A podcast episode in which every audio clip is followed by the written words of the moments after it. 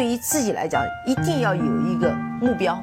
一个企业，它真的要对什么人负责任？嗯，要对社会负责任，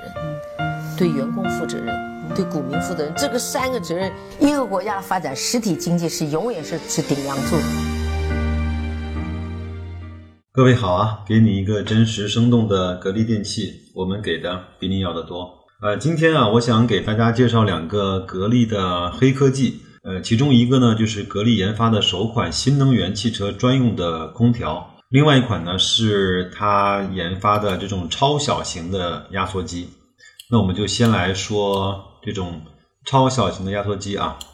呃，我们知道呢，压缩机呢一般就是出现在空调上面呀，包括冰箱里面啊这种常规的压缩机。当然还有一些大的，比如说用在这种中央空调或者整个的建筑的大型的水冷啊、自悬浮啊这种空调上面的压缩机。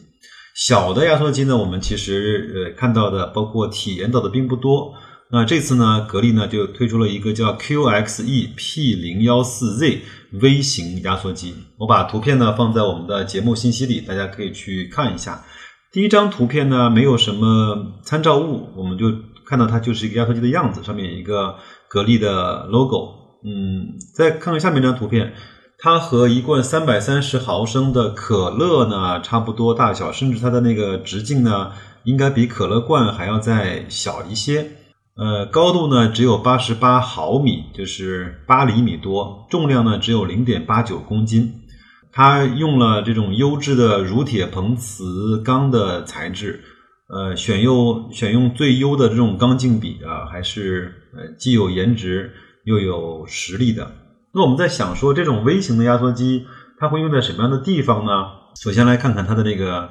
能力啊，它是。呃，与业界同类的产品相比呢，其呃相同的工况下，最大的制制冷量能够增加百分之十。呃，采用了高效的直流变频的技术。不要看这么小的压缩机，还是用的变频的技术，最大的制冷量可以达到三百以三百一十五瓦。呃，然后呢，噪音呢低于。五十四分贝，采用比较环保的冷媒是 R 幺三四 A 啊，完全不破坏脱氧层。那我们看看它的工作的那个使用情况，它在四十到五十度的高温下仍可以正常的工作。那格力呢是给了给出了它几个非常好的应用场景，比如说我们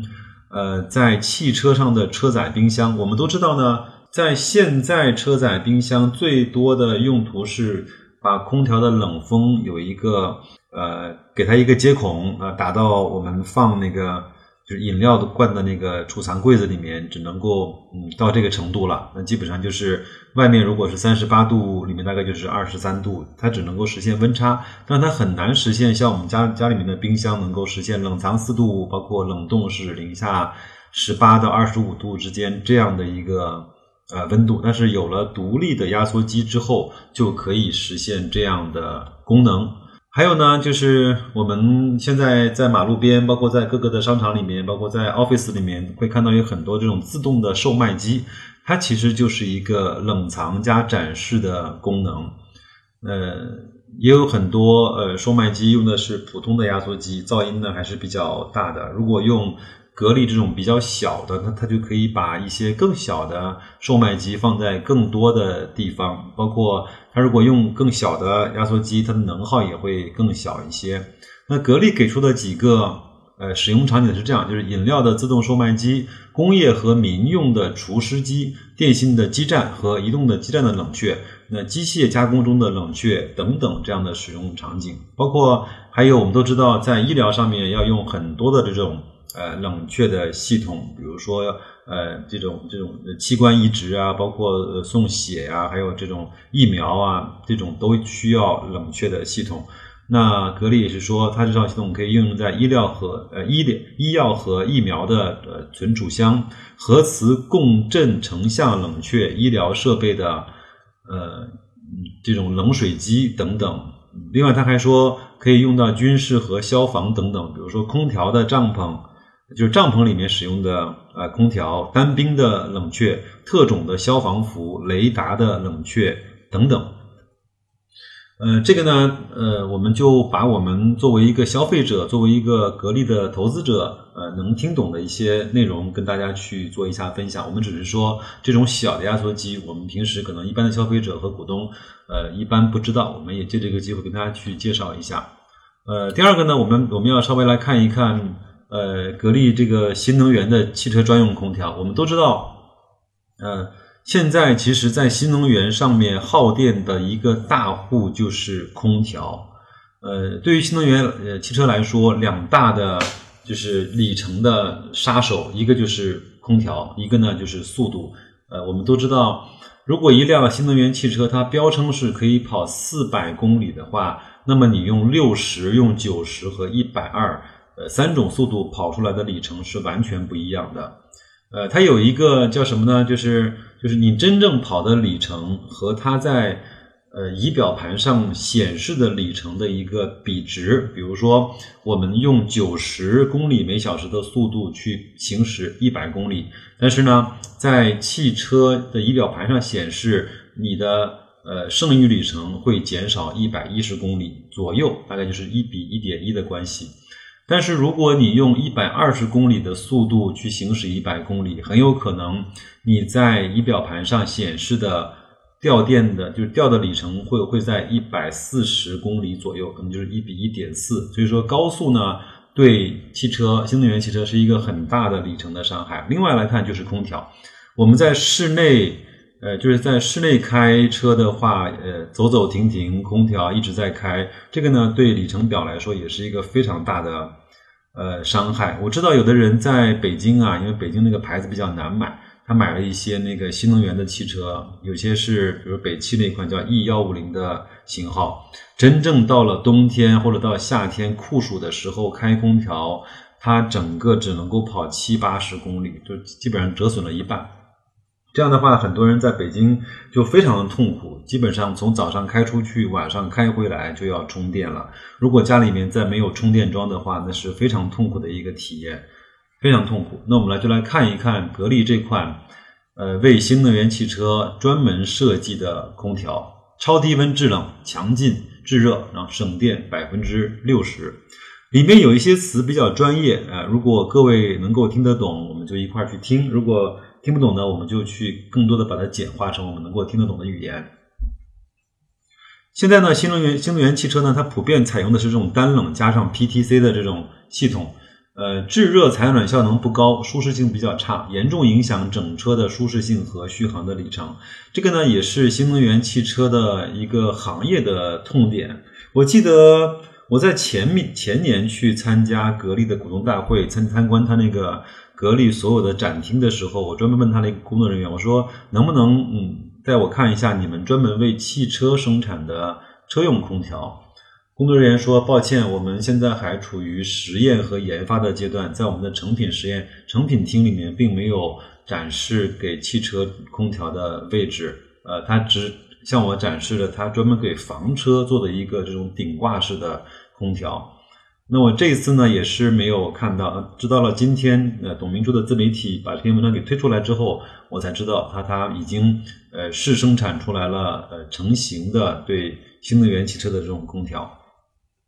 有一些词比较专业，我就给大家念一念啊。格力呢重磅推出了一款专门为新能源汽车研发的纯电动热泵空调。这个热泵空调我知道，因为我知道在。呃，新能源汽车上都要去用热泵的空调，这样的话它的能效比是最高的。那该系统呢搭载了双极增寒技术，这个我就不是特别了解了，有空我去查一下。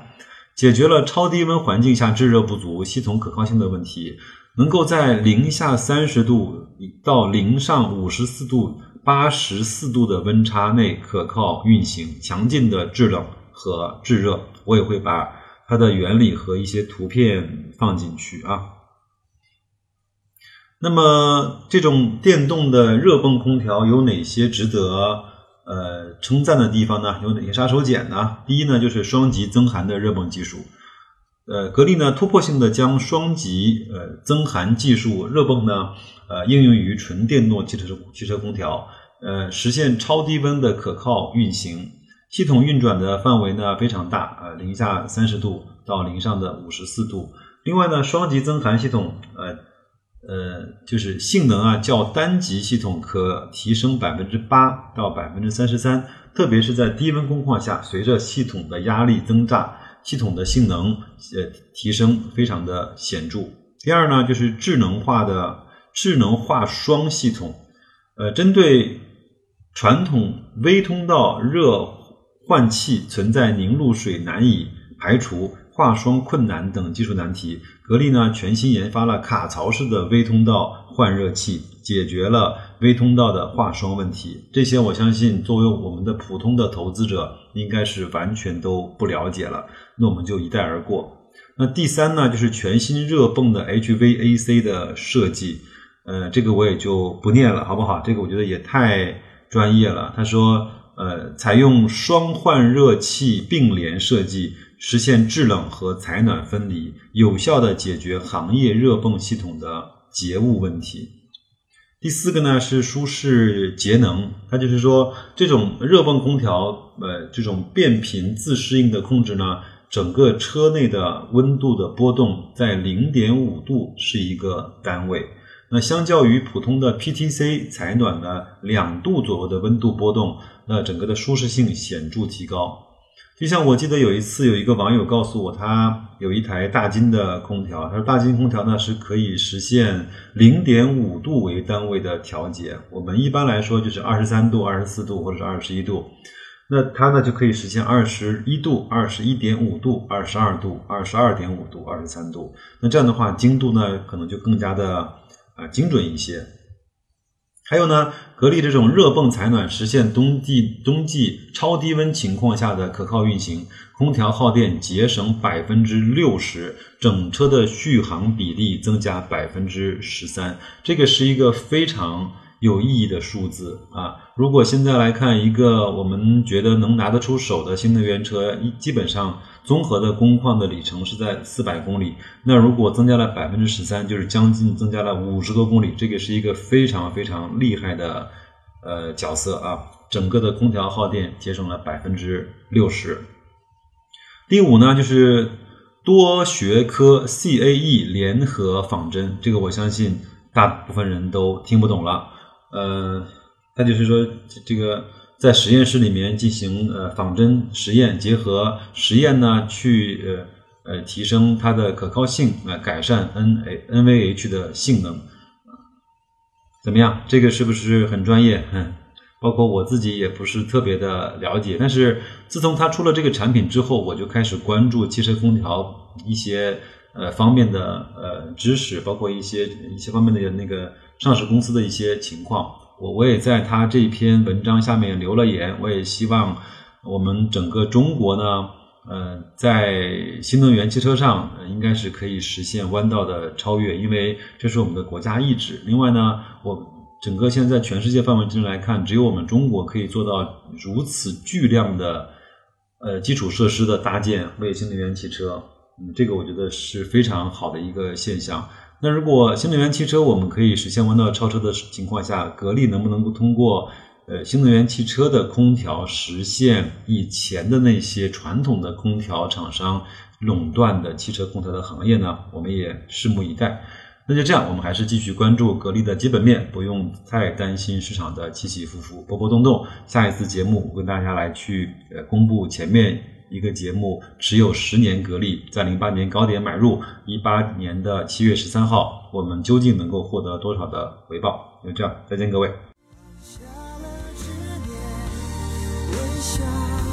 现在